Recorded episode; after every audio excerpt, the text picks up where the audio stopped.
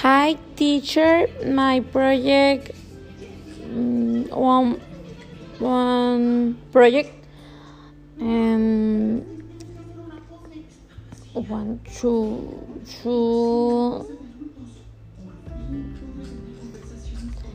is my plan for the futuro finish high school to continue study and would know not university then then drink 40 13 is honorary 10 months it's to work because in how we're worked in February to enter English school for about one, two, three, four, five, six months or let's count on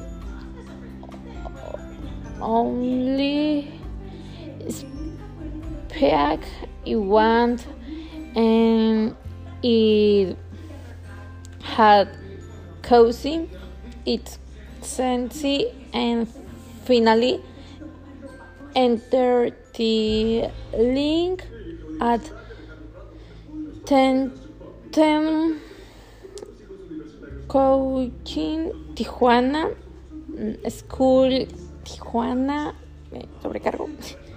Because like spell spell CV mm, my project and future future is and is easy.